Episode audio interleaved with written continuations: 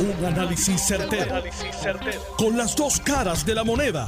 Donde los que saben no tienen miedo a venir. tienen miedo a venir. Esto es el podcast de Análisis 630 con Enrique Quique Cruz.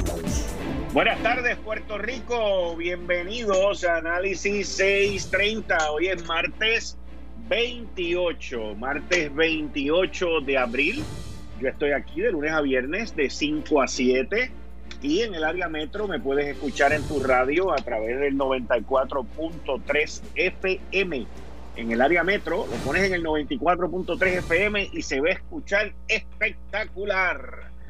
Vamos con los titulares de hoy.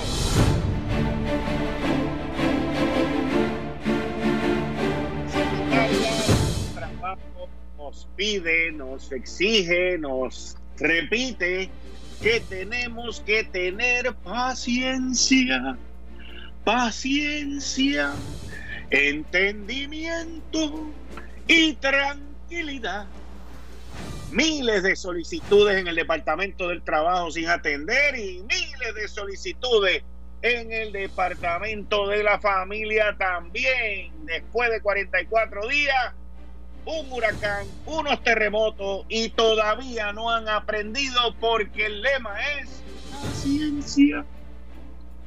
Evertech, ah, obviamente, Evertech se va a responsabilidad si tienen un contrato ahí multimillonario. Imagínate, hombre, no.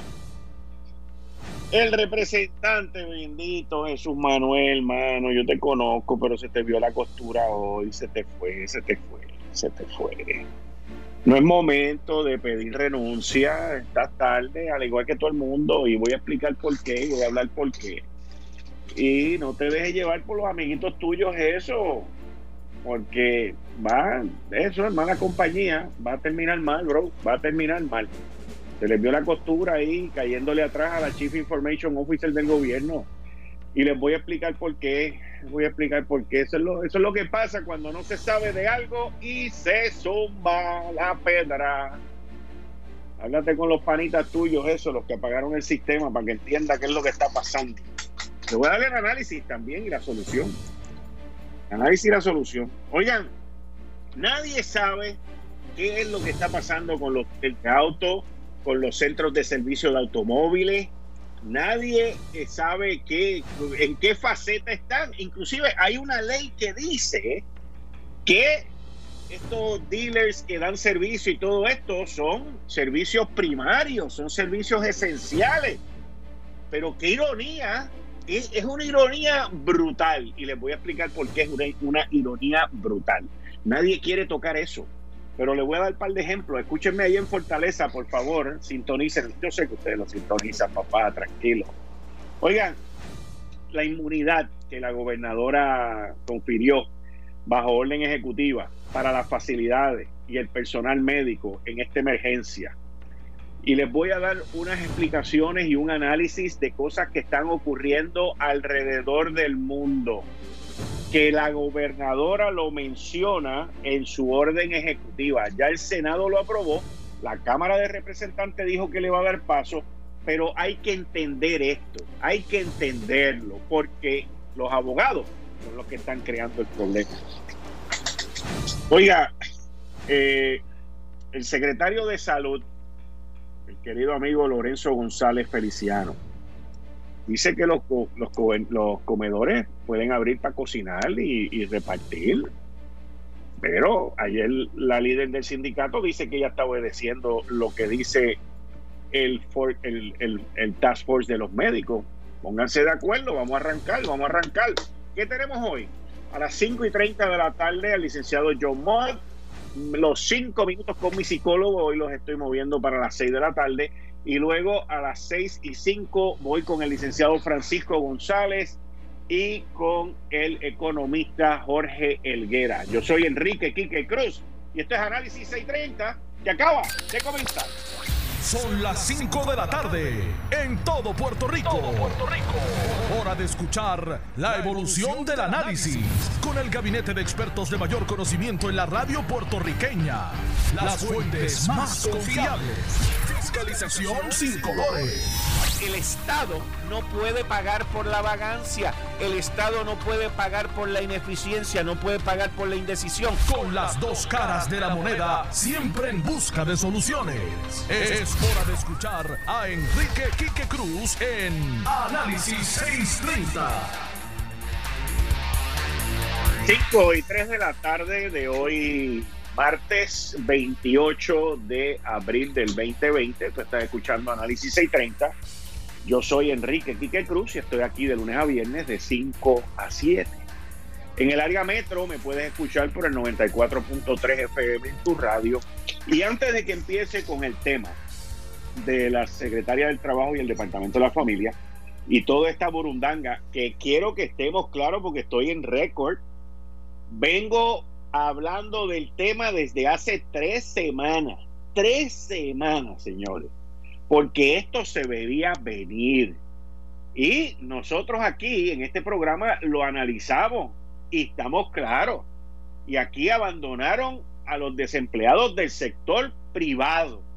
El coraje mío y mi molestia es ese.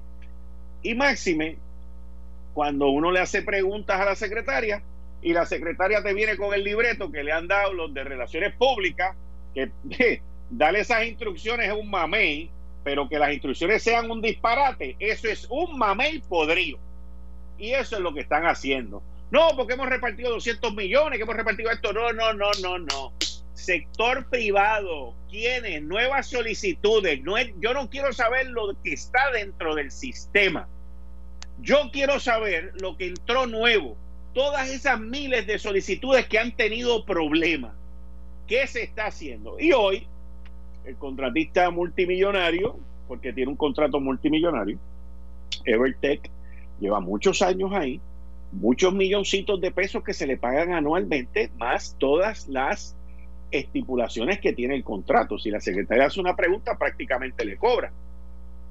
Y es son los que han venido trabajando con esto, como dijo el alto ejecutivo de Vertec, desde hace aproximadamente 10 días.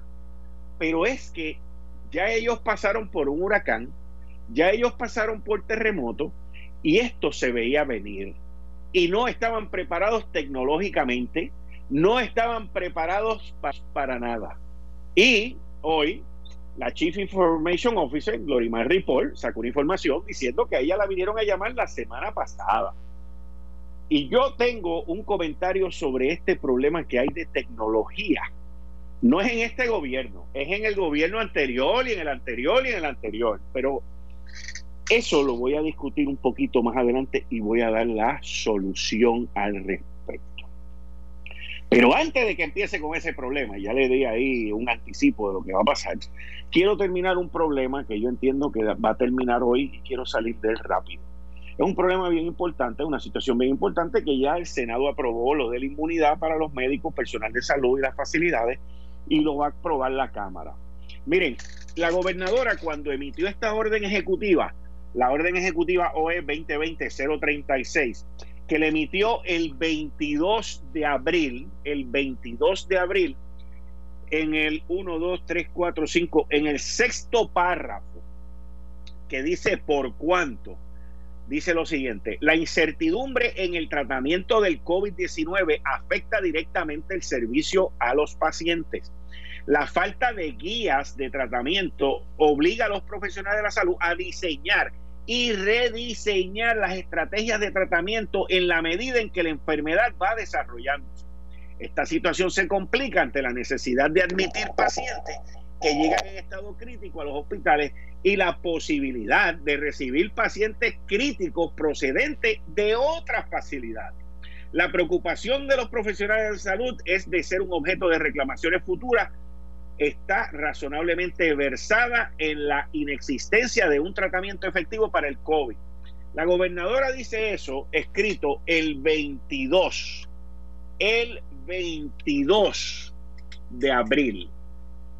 El 23 de abril sale un artículo en el periódico New York Times que se titula As Coronavirus Eases, o sea, según va bajando la intensidad con el coronavirus, más italianos están diciendo quiero justicia. ¿Ok? Ese es el título, escrito por eh, Emma Bubola, el 23. Y el artículo viene de un corresponsal de Milán. Y este artículo eh, eh, te da a entender y te explica la situación legal y la situación de demandas que se está desarrollando desde hace ya una semana en Milán. Miren, en Milán ya hoy han muerto más de 27 mil personas. Todavía continúa siendo el país en Europa que más muertos han habido. En esa región de Milán, ahí está Lombardía, que fue el centro, el epicentro, y hay otras eh, ciudades como Bergamo y otras ciudades cerca en ese sector que mucha gente murió. Mucha gente, mucha gente mayor, murieron muchos padres, murieron muchos abuelos en hogares de envejecientes. Y aquí ha surgido un movimiento a través de Facebook que la gente está indignada porque sus familiares murieron. Ustedes se acuerdan cuando el secretario de salud tomó posesión aquí en Puerto Rico, Lorenzo González, y dijo que si esto se iba fuera de control y el sistema de salud de Puerto Rico se caía, iban a tener que escoger a quién, quién va a vivir y quién no va a vivir. ¿Usted cree que un médico en todo su razonabilidad de adiestramiento y estudio y, y empatía hacia sus pacientes ¿Usted cree que un médico quiere sentenciar a alguien de muerte, quiere matar a alguien? No, nadie, nadie. Los médicos quieren salvar vidas.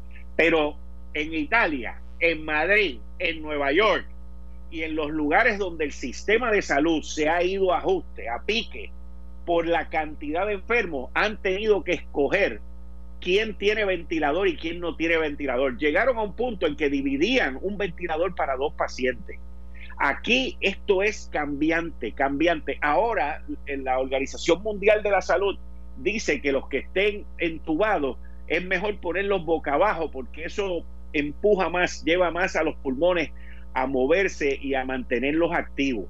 Nadie quiere, nadie quiere que un paciente se le muera.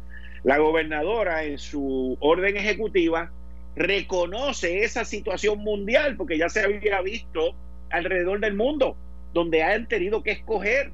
Y aquí hay unos abogados que obviamente están aburridos mirando para el techo, inventándose estas situaciones y van en busca de crear pleito en la crisis más grande salubrista que ha vivido el mundo en los últimos 10 años. Y por ahí es que viene la inmunidad. Yo apoyo la inmunidad.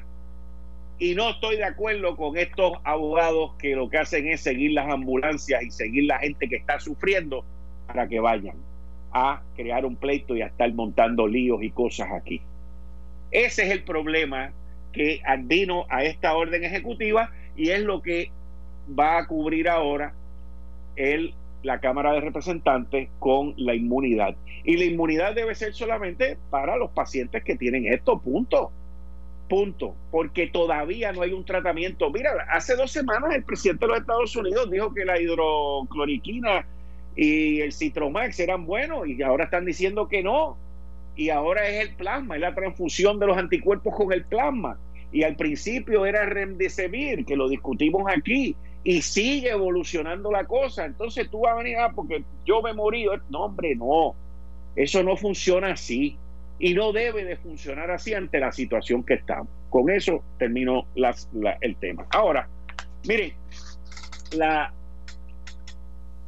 hay un revolú tan y tan y tan grande con esto del Departamento del Trabajo que nosotros en este programa hace tres semanas, inclusive hace dos semanas atrás, entrevisté al presidente del Senado, Tomás Rivera Chats, y le pregunté. Y llevo con ese tema desde hace tres semanas porque se veía venir el patrón de que los que cogen desempleo, los que pertenecen al, al sistema de coger desempleo por seis meses, irte a trabajar y después volver y coger desempleo. Esos ya están ahí. Y eso debe ser el mayor por ciento de los chavos que se han repartido.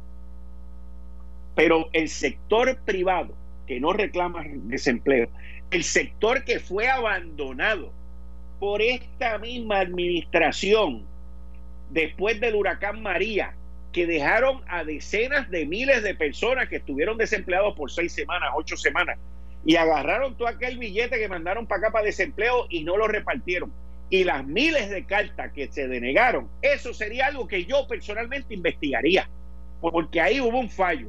Y de ese fallo se debió de haber previsto que en caso de otro desastre, esta situación no volviese a ocurrir. Cuando la gobernadora mandó a cerrar, todos sabíamos que esto iba para algo y todos sabíamos que aquí iba a haber gente en el desempleo. ¿Y por qué en aquel momento no se tomaron las medidas para que estos sistemas estuviesen al día? Mira, por lo menos, por lo menos, cuando la gobernadora ordenó ese cierre el domingo 15 de marzo a las 6 de la tarde y ordenó ese cierre, por lo menos en esa semana, el lunes, el martes, debieron haber dicho, mira, vamos a recibir 100 mil, vamos a recibir 150 mil. El problema que hay en el gobierno principalmente es que el gobierno no planifica para the worst case scenario, para el peor momento. No, no, no, ah, ya nosotros manejamos ochenta y pico para el huracán María. Esto no es el huracán María. Y venir cuarenta y pico de días después, el sistema se cae. Hace diez días fue que llamaron Evertech la secretaria tomó una decisión de irse con lo que le dijo su gente, porque la CIO emitió una opinión que ella recomendó, ella empujó, ella, ella no empujó, ella recomendó. Ella dijo, yo entiendo que debe ser por aquí. La secretaria del trabajo decidió irse por otro lado. Esto es solito de ella, de ella completo. Secretaria, esto no es personal. Vamos a estar claros. Esto es puro análisis a base de los hechos. Y yo no soy tan irresponsable como el representante Jesús Manuel Ortiz, a quien conozco, aprecio y entiendo que es tremendo representante. Pero no puedo estar de acuerdo con los reclamos que él hizo hoy de que renuncie la secretaria del Trabajo y de una vez pídanle la renuncia a Glorimar Ripoll. Eso no. Y ahí, donde, cuando metió a Glorimar Ripoll, fue que se le vio la costura de los panas, de los que están pidiendo también que se sienten a la mesa, de los que desconectaron sistemas en medio de este desmadre y hace una semana querían volver a contar los muertos del COVID. Esos son los que asesoran a Jesús Manuel Ortiz, que se pasan en las redes enchufados todo el tiempo diciendo cómo es que ellos pueden arreglar esto cuando tuvieron la oportunidad y lo que hicieron fue ensalzarse de todo esto. Y ese es el problema, Jesús Manuel. No mezcles una cosa con la otra. Te orientaron mal y metiste la pata con eso. Pero te tengo que decir lo otro. Yo estaba hoy en Lo Sé Todo y vi la entrevista que él te hizo Eliezer Ramos y ahí tú cambiaste la postura y tú sabes que este no es momento de votar gente, este es momento de resolver las cosas. La pregunta que nos tenemos que hacer es, ¿Cómo podemos resolver este desmadre? ¿Cómo podemos resolver esta ineptitud, esta ineficiencia por parte del gobierno? Y la gobernadora, en mi opinión, pues no sabe para dónde ir con esto. No sabe porque todavía no lo ha podido resolver. Y esto no es venir y votar a alguien. No, no, hay que meterse en el sitio, y no estoy hablando que la gobernadora se meta, y resolver las deficiencias y los problemas para que la gente reciba su chavo, para que el Departamento de la Familia haga el trabajo que tiene que hacer. ¿Desde cuándo no venimos criticando al secretario del Departamento de la Familia? Y miren, estamos donde mismo estamos. Ahí salieron nueve mil y pico de, de solicitudes denegadas, porque yo le garantizo a usted que están denegadas porque tienen una pregunta, porque esta gente no se sentaron ni tan siquiera a leer ellos el cuestionario. Yo le garantizo a ustedes que ni la secretaria del Trabajo se sentó a leer el cuestionario y el de la familia tampoco se sentó a leer el cuestionario. Lo más probable es que le pidieron a algún abogado y le pagaron a 100 pesos la hora para que lo hiciera. Y ya eso está bien. Y el abogado dijo que estaba bien y ah, pues dale para adelante, publica, y vamos para allá. Nueve mil y pico de solicitudes rechazadas. Y lo más probable es que sea por una pregunta que no cae porque nadie leyó eso. Y el problema es que esta gente En términos gerenciales, mis queridas amigas y radio escucha, no saben de nada. Nunca han estado en un sitio donde gerencialmente manejan a miles de personas y donde sus clientes son decenas de miles de personas. Y nunca han tenido que pedir un chavo, nunca han tenido que pasar hambre, nunca les ha pasado nada. Y por lo tanto no tienen la sensibilidad, la empatía de sentarse en el escritorio del otro lado, del que necesita, del que pide, del que hay que resolverle, del que tiene que darle de comer a sus hijos. O de alguien que viene del sector privado que no está acostumbrado y no conoce el sistema de pedir desempleo, de pedir cupones, de pedir las ayudas que el Estado le da. Y ese es el problema, la falta de empatía, la falta de sensibilidad, la falta de urgencia. Pero fíjense que usted, Jesús Manuel, fíjate que no me ha oído a mí pedirle la renuncia a nadie. Porque hoy, hoy, y bajo esta situación, eso no es la solución. Crear ese desmadre dentro del desmadre que ya hay en el Departamento del Trabajo no es la solución. Crear el desmadre y la ineficiencia dentro del Departamento de la Familia tampoco es la solución. Es tu venir y como se dice en inglés, assemble a team, tú montas un equipo de trabajo con los conocimientos de tecnología de lo que hay que hacer y tú vas y te le metes allí a New Takeover y tú agarras el mando. En Puerto Rico existe una ley que permite eso, pero que nadie, nadie en ninguna agencia, en ninguna agencia la obedece. Y mucho menos en OGP. Esto es la historia de OGP. No tiene nada que ver con la señora que está allí, pero no la conozco, no sé quién es. Pero OGP desde que estaba en esta administración y en otras administraciones PNP y populares, se creen que son los macharranes y las macharranas porque controlan el presupuesto. Y quieren tener ese poder de autorizar contratos. ¿De qué manera los autorizan? Asignándole los fondos. ¿De qué manera te asfixian? No dándote los fondos. Y ahí es parte del problema. Eso es parte del problema que hay aquí con la tecnología. La gobernadora, ¿qué, ¿cómo resolvemos esto? Es bien sencillo, gobernadora. Usted, usted tiene una Chief Information Officer y usted tiene gente que saben un poquito nada más de tecnología. Y usted se sienta con la Chief Information Officer y le dice, ok, dime qué es el equipo de trabajo que yo necesito en el Departamento del Trabajo para resolver esto, porque los que están allí no lo pudieron resolver hace 10 días. Dime qué tengo que hacer en el de la familia para hacerlo y por orden ejecutiva le da las órdenes a los miembros de su gabinete, OGP, educación también, y el otro y el otro y el otro, y da la orden y se acabó, porque el problema que hay en el gobierno de Puerto Rico es que muchos jefes de agencia, muchos miembros de gabinete se cree que es gobernante. Eso lo he visto yo con mis propios ojos, señores. Yo he visto jefes de agencia decirle a un gobernante, sí, sí, sí, gobernador, sí, sí, sí, gobernadora, sí, sí, sí, sí, sí, sí, y después se viran y se van y dicen, no, si eso que dijo esa persona no se puede hacer. Y lo que dan las ganas es de arrancarle la cabeza, como me pasó a mí con el pelotero una vez. Y esa es la realidad, eso ocurre día a día. Y aquí, gobernadora, para que usted entienda, Pavón, tú que eres el secretario de la gobernación, y los demás interesados en esto, ustedes tienen las personas ahí capacitadas para resolver esto. Y los que están en las agencias no están capacitados. Aquí no pueden haber tribus.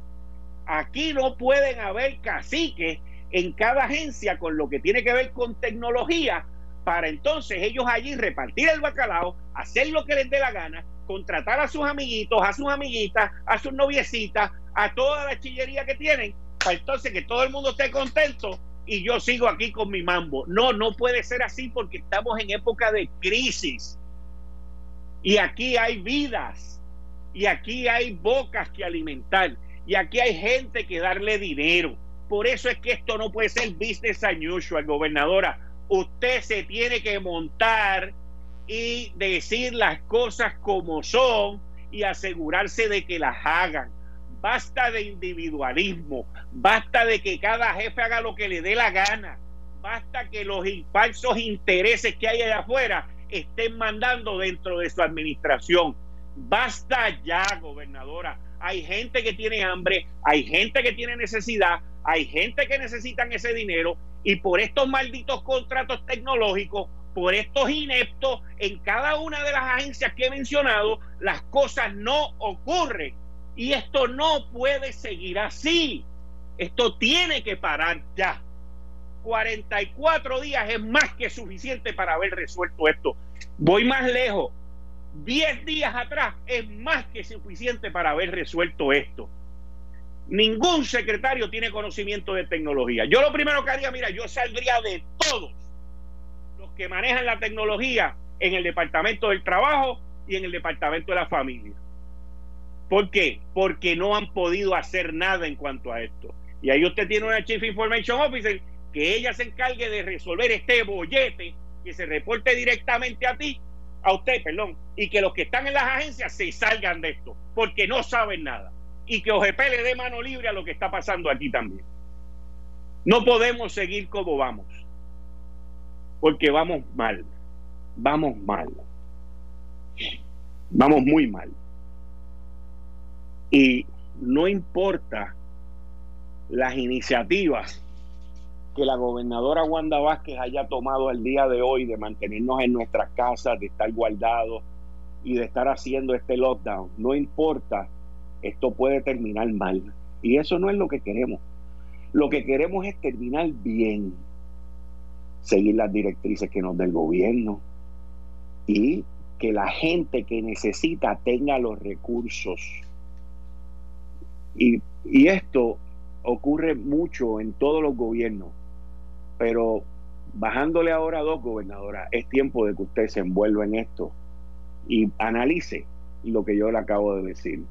Son cosas sencillas, son cosas lógicas y son cosas que se tiene que poner a la gente que sabe a hacer lo que hay que hacer. Los jefes de agencia se tienen que salir del medio con la data y con la tecnología. Le voy a dar un ejemplito, vamos, otro ejemplito más. Miren el desmadre de las estadísticas que hay en el Departamento de Salud hasta que llegó Lorenzo González. Nos acaban de mencionar esta semana que habían dos muertos desde mayo 17 y mayo 20.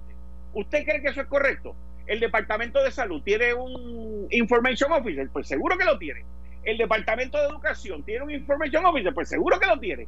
Y todos se creen dueños del imperio, todos se creen dueños de los contratos, todos se creen que gobiernan en esos sitios.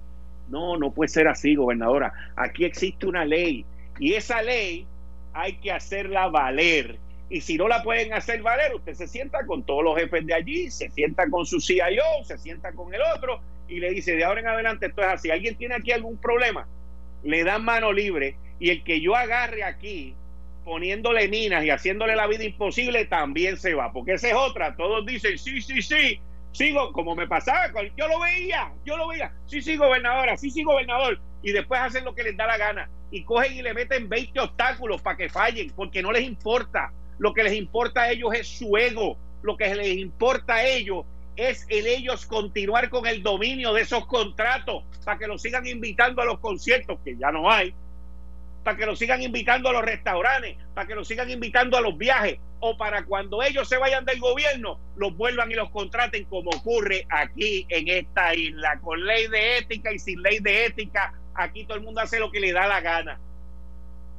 Y es hora de que ante las necesidades que hay, se cumpla con lo básico. El gobierno no está cumpliendo con lo básico. En lo que respecta a los cheques del Departamento del Trabajo para el sector privado y a los cupones de alimentos para el sector privado. Ese debe ser el enfoque, esa debe ser la meta. Las excusas las pueden envolver en un regalo de Navidad y guardarlas para el 25 de diciembre cuando se las traiga Santa Claus o si prefieren los Reyes Magos también. Pueden tener árboles de excusas, pueden hacer lo que les dé la gana con las excusas. Puede salir Evertech, puede salir Bill Gates de Microsoft, puede salir el otro de Oracle, puede salir quien le dé la gana. Las excusas son solamente buenas para que las usa y para proteger el que paga el contrato. Porque eso es lo que hemos visto hoy. Eso es lo que hemos visto hoy. Evertech vino y salió y dijo, no, fui yo. Pues seguro que tiene que decir que fui yo, porque tiene que defender a la secretaria. Pero es que de verdad también fue Evertech. Por eso es que hay que hacer valer la ley. Y lo que no sirva se cambia. Pero vuelvo y repito, no estoy de acuerdo con votar gente en este momento. Es traer gente que sepa. Es traer gente que dominen. Es traer gente que no estén pendiente a qué va a pasar cuando yo me voy eso es lo que hace falta aquí. Eso es lo que hace falta. Aquí. Eh, estás escuchando el podcast de Noti1. Análisis 630 con Enrique Quique Cruz. 5 y 34 de la tarde de hoy, martes 28 de abril del 2020. Tú estás escuchando Análisis 630. Yo soy Enrique Quique Cruz y estoy aquí de lunes a viernes de 5 a 7. Antes de que comience con el licenciado John Mott, como todos los martes, en las situaciones que estamos viviendo en Puerto Rico. Ley promesa 630, el Tribunal Federal, las demandas, la inmunidad, todo ese tipo de cosas. Quiero hacer un comentario sobre una industria específica y me refiero a la industria automotriz en Puerto Rico. La industria de arreglar automóviles, de vender automóviles, que hay miles de empleados en esa industria y cuando di el titular durante el día de hoy, que fue el siguiente, los autos, los dealers, los mecánicos, qué ironía, ese fue el titular, eh, les digo cuál es la ironía. La ironía es que Puerto Rico eh, no se ha comportado hasta ahora en términos a la pandemia, como ha ocurrido en otros lugares alrededor del mundo, por dos razones principales. Esta es mi opinión, esta es mi opinión y es mi única opinión. Y como es mi programa, pues es mi opinión. Ah, yo, pueden haber otras opiniones, no tengo problema. Si alguien quiere llamar y me lo quiere decir, yo no tengo problema, pero voy a dar mi opinión.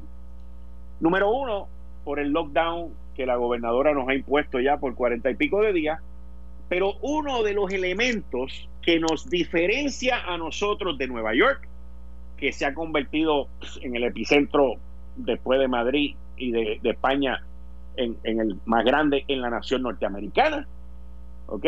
Con unas decenas de miles de muertos. Nueva York, acuérdese de eso. Milán, acuérdese de eso, Milán. Madrid, porque ahora estoy viendo esto por las ciudades, pero por los países también. Lo que nos diferencia a nosotros, aparte de las medidas que tomó la gobernadora con el lockdown, es que en Puerto Rico no existe un sistema masivo de transportación pública. No existe. El tren urbano casi nadie lo usa, gracias a Dios en esta pandemia pues nos ayudó. La AMA casi no funciona, gracias a Dios porque nos ayudó. Aquí no hay carros públicos como lo habían en la época de los 60 y los 70 que llegaban allí a la Río Piedra. Imagínense, imagínense usted, imagínense usted, por lo menos los que se acuerdan de los 70, y, los, hasta los 80 más o menos, temprano los 80, la cantidad de carros públicos que llegaban a Río Piedra o a la plaza de Bayamón. Y mire, usted va por los pueblos, en Aguadilla construyeron un terminal de carros públicos allí enorme. Donde quiera que usted iba, en los distintos pueblos grandes en la isla, había un terminal de carros públicos. En esos carros se montaban ocho, nueve personas, todos juntos. Imagínese eso, eso ahora mismo nosotros estaríamos igual que Nueva York, estaríamos igual que China, estaríamos igual que todo el mundo. Pero como en Puerto Rico eso no existe y la gente ha podido poquito a poco comprarse su carrito y existen los vehículos individuales, porque todos nosotros, la gran mayoría de los boricuas, para moverse en Puerto Rico, tienen que tener un carro con duro sacrificio.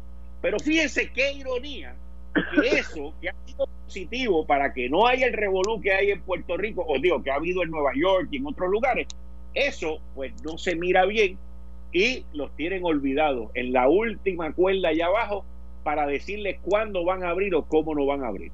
Yo le pregunto a la gente que está en Fortaleza, imagínese que usted tenga una, un familiar que necesite ir a un médico o a un hospital y su carro se dañe o su carro se viele o su carro no funcione. Ustedes no piensan en esas cosas porque tienen dos, tres carros, lo que sea. Pero la gente que solamente tiene un vehículo con mucho sacrificio, que quieren cumplir con su servicio, que quieren, oye, los dealers de carro, yo nunca he visto un dealer de gente haciendo fila para comprar carro.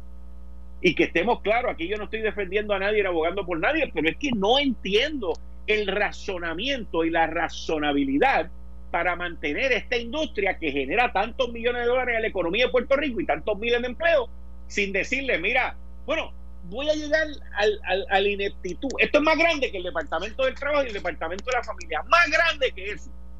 Hay tiendas de electrónicos que pueden abrir con Servicarro, venderte un televisor, pero tú no puedes llevar tu carro el día que tú quieras a que te le hagan un arreglo y te le hagan un chequeo. O sea, esas son las cosas. Y yo he hablado con muchos de ellos, me dicen, mira, eh, limpiamos, eh, energizamos, le ponemos cover, ay, no, no, hay no hay de nada, esa gente está listo y yo no entiendo, yo no entiendo en Fortaleza cómo es que no entienden la necesidad. Por eso es que digo, qué ironía, qué ironía Qué ironía. Imagínate ustedes los que viven y los que trabajan en ese palacio de Santa Catalina, que tienen choferes, que tienen todas estas vainas, se te daña el carro, no hay ningún problema, agarra otra guagua. Pero imagínate a alguien que tenga una persona que necesite eh, regularmente ir al médico, que necesite los servicios de salud, que necesite los de la farmacia y se le daña el vehículo. Con eso le doy la entrada al licenciado John Mott. Me excusa, John, que te cogí como cinco minutos. No, no hay problema. Yo estoy de acuerdo contigo en eso. O sea, este, fíjate un detalle. La orden ejecutiva no es clara sobre si los dealers de carro, que cuando compras un carro nuevo, usualmente te tienen uno o dos años, lo que sea, que tú puedes ir allí con cualquier problema y te sale de gratis. Podemos ir ahora porque los mecánicos están, están creo que los miércoles y los jueves, pero esto es un día. Pues hermano, ¿Mm? es, tan lógico y yo no entiendo pues. por qué el cierre de las neuronas está de esa manera. No lo entiendo. Bueno, personas de eh, intelecto corto tienden a ser bien cerrados. Y mientras más uno le lleva la contraria, más se cierra. Y eso es lo que estamos viendo. Sí,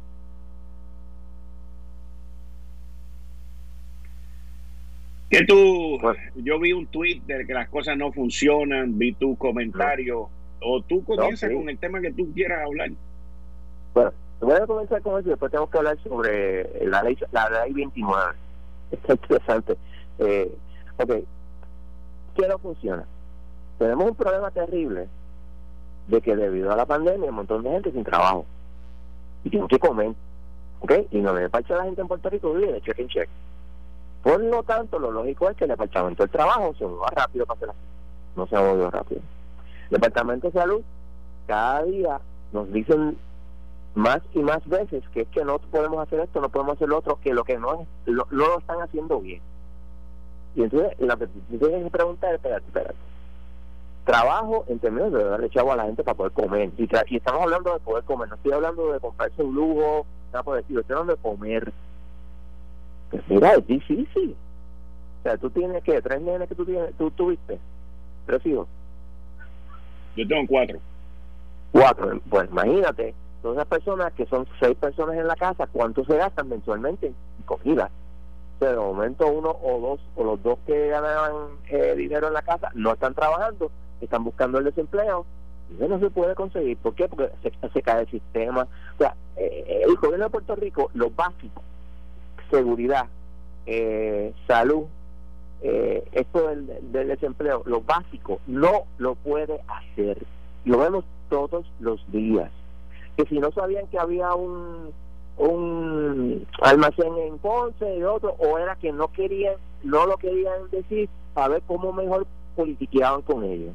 Es triste.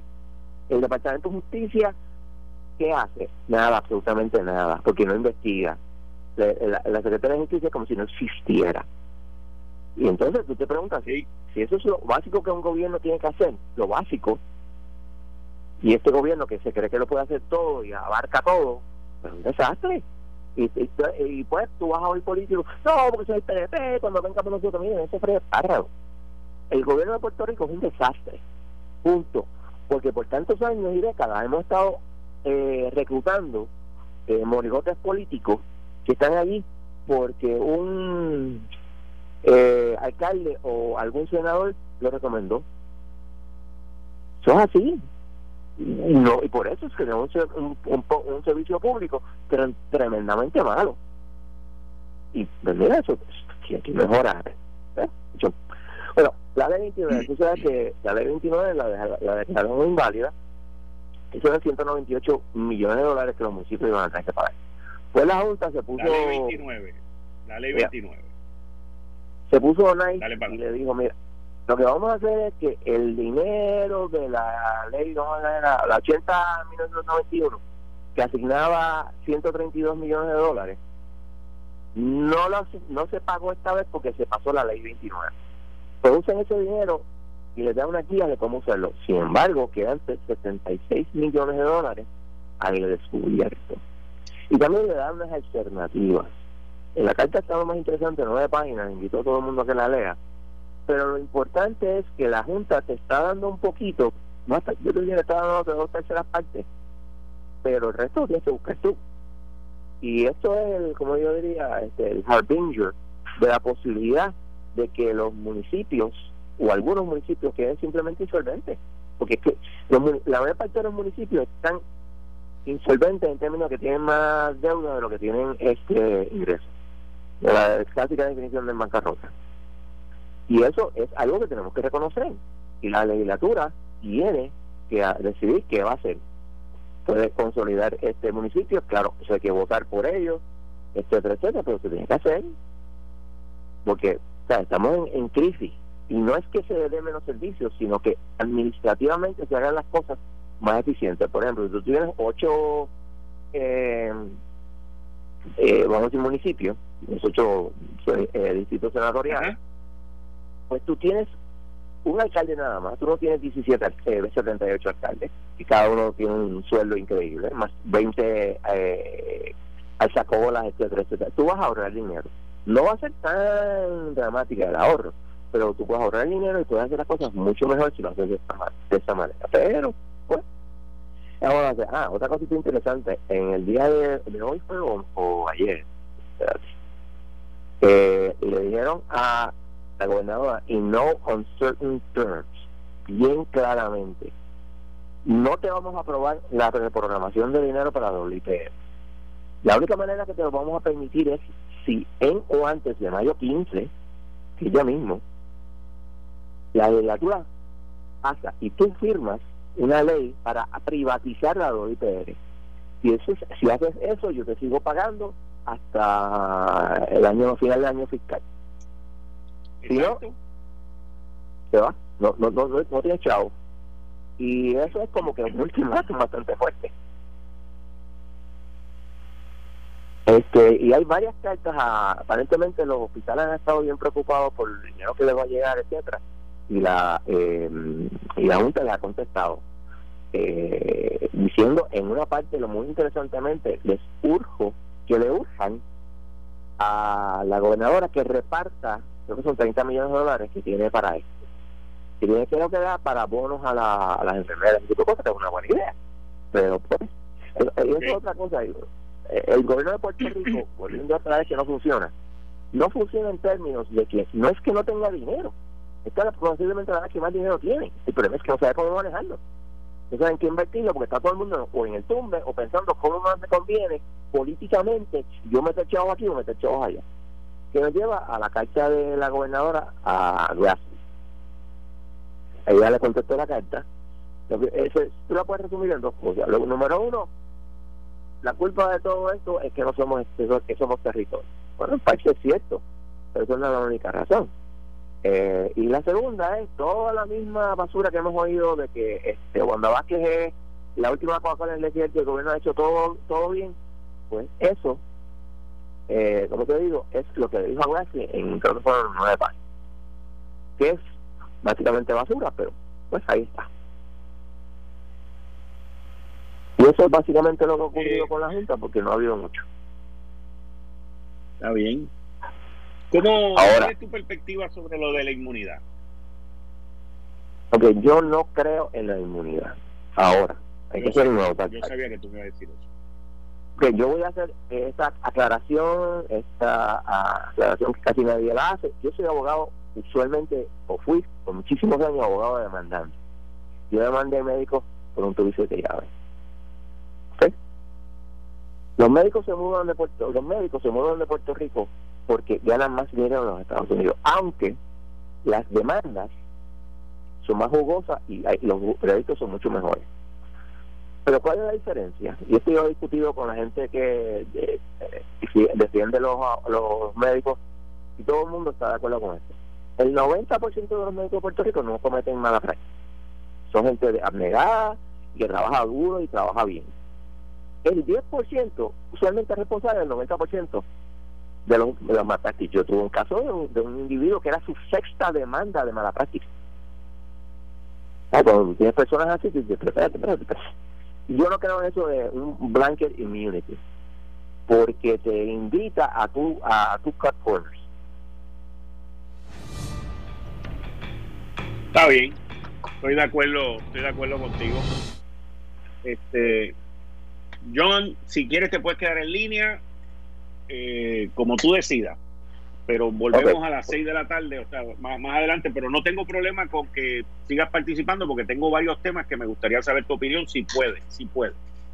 Bueno, sí, a las 6, volvemos a las 6. Okay, Dale, hablamos. eso mismo. Muchas gracias. Esto fue el, podcast de Notiuno. Análisis 630 con Enrique Quique Cruz. Dale play a tu podcast favorito a través de Apple Podcasts, Spotify, Google Podcasts, Stitcher y notiuno.com.